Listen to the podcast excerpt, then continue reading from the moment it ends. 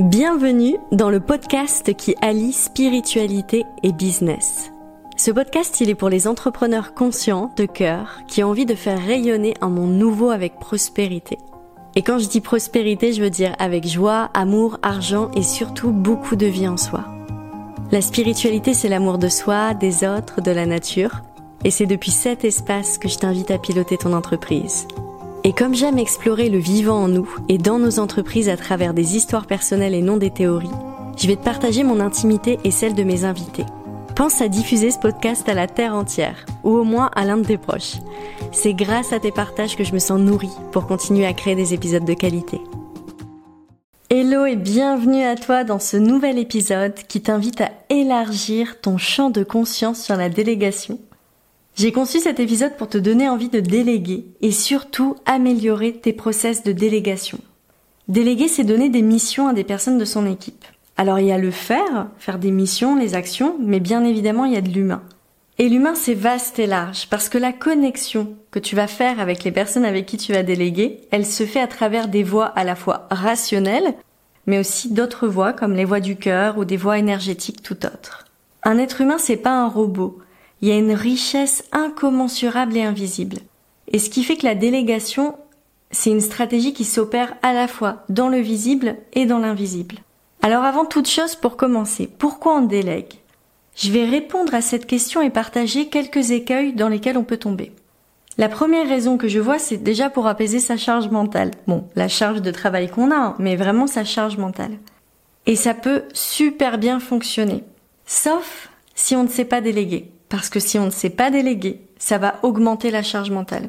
Je te donne un exemple concret. Si quand je délègue, euh, j'ai du mal à me positionner, à définir mes besoins, à dire ce que je veux, ce que j'attends, quels sont les critères de succès, de réussite, à recadrer quand il y a des choses qui se passent pas bien, ça va être une prise de tête énorme de se dire ah mais comment je vais lui dire ça? Mais là j'ose pas oh mais du coup je me sens frustrée et donc la délégation permet d'apaiser la charge mentale, mais si je ne sais pas déléguer, ça va augmenter la charge mentale. Deuxième raison que je vois pour déléguer, c'est de gagner en efficacité. Gagner en efficacité parce qu'on va demander à des personnes qui savent beaucoup mieux faire que nous de faire euh, des, des tâches et des missions. Alors bien sûr, ça va être super, sauf si tu ne sais pas piloter et bien identifier tes besoins et tes projets. Là, ça va être un peu comme ça, un peu dans le flot, un peu dans le, ça va se perdre en fait. Et là, c'est toi qui vas perdre en efficacité. Parce que si tu sais pas piloter et bien déléguer, ça va bouger dans tous les sens, en fait, dans ton entreprise.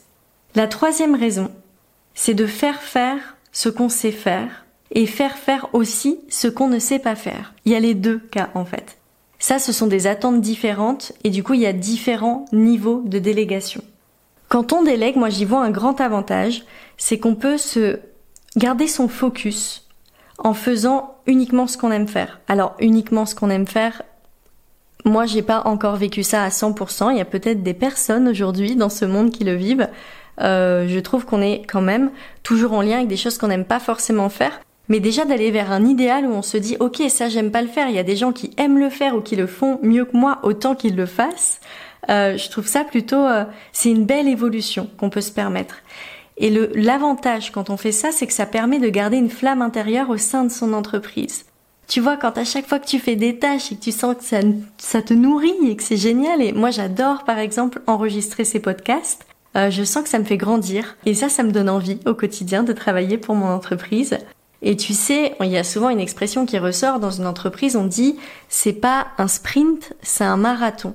Et c'est la persévérance, à mon sens, qui, le fait qu'on continue et, qu'on partage ses envies, ses idées, ses projets, qu'on embarque nos clients dans de nouvelles aventures, c'est ça qui fait que ça fonctionne. Et si je suis en mode sprint avec des choses qui ne nourrissent pas mon feu intérieur, qui ne me nourrissent pas moi, euh, je vais me perdre. Et à mon sens, la délégation, elle permet de garder cette joie de vivre au sein de ton entreprise. Alors une question qu'on se pose souvent au sujet de la délégation, comment je choisis la bonne personne? On a souvent peur de se tromper en fait, de faire venir des personnes qui ne nous conviennent pas. Alors pour moi, la bonne personne, c'est la personne qui a les bonnes compétences techniques sur un sujet et surtout des bonnes compétences relationnelles, parce que comme je l'ai dit tout à l'heure, on est sur de l'humain. C'est aussi des personnes qui sont alignées sur la raison d'être de son entreprise. Donc ça c'est important, la raison d'être ou la mission, tu l'appelles comme tu le souhaites, c'est important de bien se positionner là-dessus et sur les valeurs. Et puis il y a un autre point que j'ai noté, c'est qu'il y a ton entreprise, elle a une vitesse d'expansion. Peut-être qu'elle est très très lente, ou peut-être qu'elle qu'elle grandit très vite et qu'elle change souvent. Tu vois, par exemple, d'Alma, c'est une entreprise qui elle va euh, elle va en profondeur. C'est pas vite vite, mais c'est les changements sont profonds et très souvent radicaux. Et moi, j'ai besoin d'intégrer des personnes au sein de mon équipe qui comprennent euh, ce, ce, mouvement à l'intérieur qui est intrinsèque à l'énergie des. Quand tu choisis aussi des personnes avec lesquelles tu vas travailler, c'est important que tu vérifies la manière de travailler, est-ce que ça te correspond? Donc par exemple si c'est en ligne ou en présentiel, le nombre d'heures, les plages horaires, etc. Alors pour te rajouter quelques éléments sur comment ne pas se tromper, parce que oui, cette question, elle est essentielle. Il y a un coût à un mauvais recrutement. Il y a un coût à la fois financier, il y a un coût de temps, le temps que toi tu vas passer euh, à intégrer une nouvelle personne, euh, l'énergie que tu vas y mettre, tes espoirs, et donc quand ça fonctionne pas, ben, euh, ça bloque un peu à l'intérieur. Et puis je parlais tout à l'heure de flamme intérieure. Quand on lance des choses comme ça et que ça prend pas, la flamme intérieure, elle, elle s'éteint un peu. Donc il y a un enjeu derrière un recrutement au sein de ton équipe. La première chose à faire, c'est réellement d'identifier tes besoins et d'oser les affirmer. Et ce qui est important, c'est d'oser affirmer tes besoins, mais en tant que dirigeante d'entreprise, dirigeant, mais aussi ceux euh, de ton entreprise, les besoins spécifiques à ton entreprise. Et je t'invite aussi à demander à la personne que tu souhaites recruter ses besoins spécifiques à elle. Et je t'invite aussi à ouvrir tes perceptions et ton ressenti, parce que je sais qu'il y a des tests qui peuvent exister pour recruter quelqu'un, comme par exemple le test MBTI. Voilà, ce sont des tests assez rationnels. Mais il y a toi, ton intuition, ta part intuitive en tant que dirigeant, dirigeante de ton entreprise. Et je pense que tu sais, au final. Et si jamais tu doutes, et, de toute façon, même si tu doutes pas, moi j'invite vraiment à le faire, c'est à définir des périodes d'essai. Comme ça, quand tu fais une période d'essai, il n'y a pas d'engagement des deux parties et ça permet de se tester sans qu'il y ait un, enjeu fort où on se dit ah non mince on se sépare comment on fait? Mais juste un petit bout d'aventure partagé ensemble pour voir si la dynamique euh, c'est la même et s'il y a un match entre la personne qui rejoint ton équipe et toi. Il y a un autre sujet que je voulais aborder avec toi, c'est comment tu peux optimiser ton recrutement. Ça veut dire mettre en place des processus d'onboarding, donc d'intégration au sein de ton équipe, tu intègres quelqu'un et tu vas voir comment tu ne répètes pas à chaque fois les choses, comment tu optimises le parcours d'intégration. Donc ça, c'est toi qui peux penser ça, qui peux le réfléchir pour que ce soit de plus en plus simple pour toi. Ensuite, pour aller un peu plus loin, pour parler du processus de recrutement, je t'invite à être vrai, authentique dans ton processus de recrutement. Par exemple, pour ma part, je suis un peu rigoureuse. Dans le sens où, quand j'ai des idées en tête bien précises, j'aime bien que ce soit respecté. Et parfois je ne le dis pas, que je suis rigoureuse, parce que j'ai un peu honte. Parce que tu vois, ça fait un peu la personne cadrée, bien définie, trop dans l'énergie masculine, qui veut diriger. Et ça, c'est quand, quand je le vois et quand je m'observe, je me dis, ah quand même, c'est une part d'ombre à l'intérieur de moi que je n'assume pas, et du coup que je ne dis pas. Et à mon sens, de toute façon, on le voit. Donc je pense que c'est important de bien le définir dans son processus de, recrutement et de le dire surtout. Je vais donner un exemple. Euh, personnellement, moi, dans les projets, j'ai du mal à tenir les deadlines, les dates limites. C'est mon écueil et, et je m'améliore dessus en permanence. Et je le dis souvent en recrutement que je m'améliore. Mais je souhaite pas qu'au sein des terres d'Alma, on soit plusieurs dans l'entreprise à avoir cette difficulté avec le respect des dates parce que sinon, ça va créer euh, une entreprise où personne n'est capable de respecter les dates et on va mettre beaucoup de temps pour réaliser des projets. Il y a une chose qui est importante à garder en tête, c'est qu'une entreprise, c'est une mosaïque de compétences et de visages. Et pour moi, il faut de la diversité. C'est un peu comme dans un couple, tu vois. Si on a les mêmes défauts, ça va créer un déséquilibre. Et donc quand tu recrutes, tu cherches pas à savoir si la personne elle est bien ou pas, tu cherches à savoir si elle convient à l'entreprise à ce moment-là de l'évolution de l'entreprise. Le but, c'est que la personne qui va intégrer ton équipe, elle s'épanouisse dans ton entreprise. Que toi, tu t'épanouisses avec elle et que les autres membres s'épanouissent aussi avec elle. Parce qu'en tant qu'entrepreneur spirituel, à mon sens, le but, c'est de créer une entreprise harmonieuse et magique. Alors bien sûr, c'est pas fluide tout le temps, tous les jours. Il y a des choses, il y a des obstacles et il y a nos utopies, ce qu'on a envie de réaliser et il y a le concret sur le terrain. Mais déjà d'avoir cette envie de créer une entreprise harmonieuse, ça va changer beaucoup de choses pour toi au sein de ton entreprise. Ça veut dire par exemple s'autoriser à arrêter une collaboration quand ça ne matche plus, quand vous n'êtes plus dans la même vibration. Et là, j'ai envie de détailler un peu plus sur le sujet, c'est qu'on n'a pas besoin de trouver des arguments dessus. Je vais reprendre l'image du couple. Tu vois, par exemple, euh, imagine, tu quittes quelqu'un et voilà, tu, il y a des personnes qui vont dire, bah voilà, je te quitte, je ne t'aime plus car. Et les personnes, elles vont lister des défauts. Alors, à mon sens, quand on fait ça, on essaye de mentaliser des choses et pour moi, ça va créer des blessures pour rien. Parce que, bon, parfois, il y a, y a, des faits, hein, il y a des choses qui se sont passées, mais parfois, juste, les deux personnes, elles se sont aimées et elles s'aiment sûrement toujours, mais d'une manière différente. Euh, oui, il y a des défauts, mais c'est pas non plus la fin du monde. C'est juste que là, dans la relation de couple, c'est fini. Le chemin, il est fini. Euh, c'est plus le moment d'évoluer ensemble. Et donc, on n'a pas besoin de chercher, oui, mais il y a ça qui va pas, ça, ça. Non, des fois, c'est juste en termes de mouvement énergétique et de vibration, il n'y a plus rien à vivre ensemble. Et donc, tu vois, quand je te parle de ces sujets-là, c'est pas forcément évident parce que mettre fin à une relation, Bon, une relation de couple, là j'évoquais ce sujet, mais une relation au sein de son entreprise, c'est pas évident non plus. Et la délégation, c'est aussi accepter d'impacter la vie des personnes. Donc potentiellement qu'il y ait des frictions, des tensions à aller explorer.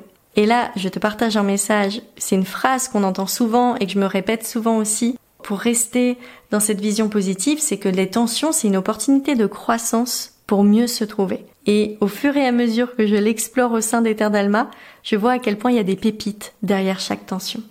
Donc tu le vois là dans ma manière de parler de la délégation, c'est du management.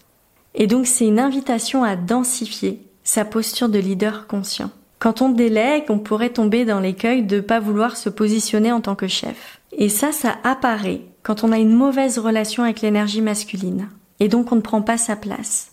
Tu vois, quand il y a trop d'yin, par exemple, on va se dire non, moi je veux que tout le monde soit au même niveau, je veux qu'il n'y ait pas de différence, etc. Et cette recherche permanente d'égalité sur tous les sujets, elle va poser des dysfonctionnements. Quand on fait ça, il n'y a pas assez de positionnement.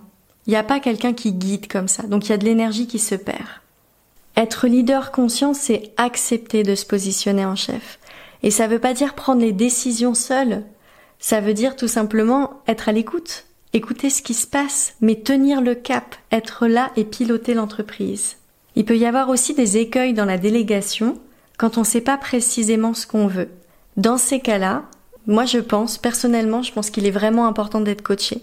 Parce que quand on ne sait pas ce qu'on veut, parfois on va demander aux équipes, mais en fait on va perdre les équipes. Et les équipes elles vont se dire mais en fait ah, elle tient pas la, je vais, je vais, utiliser cette expression, mais elle tient pas la baraque, là, il y a personne. Parce que oui, ça arrive d'être dans un état de confusion. Et on peut en parler avec son équipe, mais c'est important à mon sens d'avoir des personnes extérieures et de trouver sa propre voie. Et pour moi, la voie du coaching, c'est la voie la plus simple pour ça. J'ai aussi envie de rajouter plusieurs avantages cachés de la délégation. Premier avantage, c'est que ça t'invite à structurer ton entreprise. Parce que quand on délègue, on fait souvent des processus métiers, on réfléchit, on se dit ah comment je peux optimiser ça, à qui je vais demander cette tâche? Et donc on va orchestrer différemment son entreprise. Et ça, ça va permettre à son entreprise de, en se structurant, hein, d'augmenter sa croissance. Il y a un deuxième avantage à la délégation, un avantage caché, c'est que tu peux te sentir soutenu. C'est quand même génial d'avoir une équipe avec toi où tu peux dire oui ok euh, là ah j'ai l'impression que notre positionnement il est pas juste. Ok qu'est-ce que t'en penses? Oui là l'entreprise elle évolue différemment. Est-ce que tu as un conseil à donner? De se sentir euh, uni avec la vibration de l'entreprise. Et il y a un troisième avantage aussi, c'est qu'à mon sens ça permet de devenir un meilleur humain. Parce que tous les sujets que j'ai évoqués juste avant, de s'il y a des points de tension, de friction, être à l'écoute de l'autre, de ses besoins, euh, accepter de mettre fin à une relation quand elle a plus de sens, tout ça, ça permet de devenir un meilleur humain. J'ai demandé à Marianne, qui est au sein du mastermind de Tether d'Alma, si elle voulait bien témoigner sur son expérience de la délégation. Je trouve ça chouette, tous les partages que je te fais, mais j'ai aussi euh, envie d'inclure des personnes dans ce podcast, et c'est pour ça que je l'ai nommé Journal d'une CEO spirituelle and guest, parce qu'il y a des invités. Et donc je te propose dès maintenant euh, d'écouter Marianne et son partage. Bonjour, moi c'est Marianne de Culture Fleu et j'aide les professeurs de langue étrangère à s'épanouir dans leur métier. Alors ce que je peux te dire à propos de la délégation, c'est que bah, au début c'est pas forcément évident quand on génère pas beaucoup de revenus. Et en général, le calcul qu'on fait, c'est par rapport à, ce qu'on génère, nous, comme revenu à l'heure. Est-ce que c'est plus ou moins que ce qu'on paierait la personne qui, euh, à qui on délèguerait cette tâche? Et en fait, ça, c'est un calcul intéressant, mais qui ne prend pas en compte tous les bénéfices qu'il peut y avoir à déléguer.